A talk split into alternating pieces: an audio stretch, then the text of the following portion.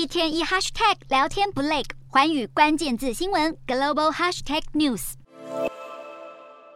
根据美国情报部门消息，俄罗斯总统普丁的核心圈中有成员针对他处理乌俄战争的方式直接表达了异议。这项情资也被列入美国总统拜登的每日简报，因为分析相信这种分歧透露了莫斯科领导层内部的动荡，展现普丁这二十多年来政权格外孤立的面貌。就连克里姆林宫发言人贝斯科夫都向《华尔街日报》承认，俄方内部有一些关于军事、经济跟教育系统的争论。但也表示，这只是正常工作过程的一部分。外界分析，克里米亚大桥近日的爆炸加剧了俄军后勤补给的挑战，这让普丁面临战略两难：究竟是要深陷补给困难的军队加强驻守克里米亚大桥，还是选择部分撤军以确保资源不会短缺？有俄方官员在九号警告，西方国家向乌克兰提供更强大武器，是在跨越俄罗斯的红线。而今年的诺贝尔和平奖得主之一，也就是俄罗斯人权组织的创办人雪巴科娃，表示俄国人没有从历史吸取教训，导致在苏联时期发生过的屠杀，如今又在乌克兰重演。雪巴科娃还强调，他相信乌克兰终将获得这场战争的胜利。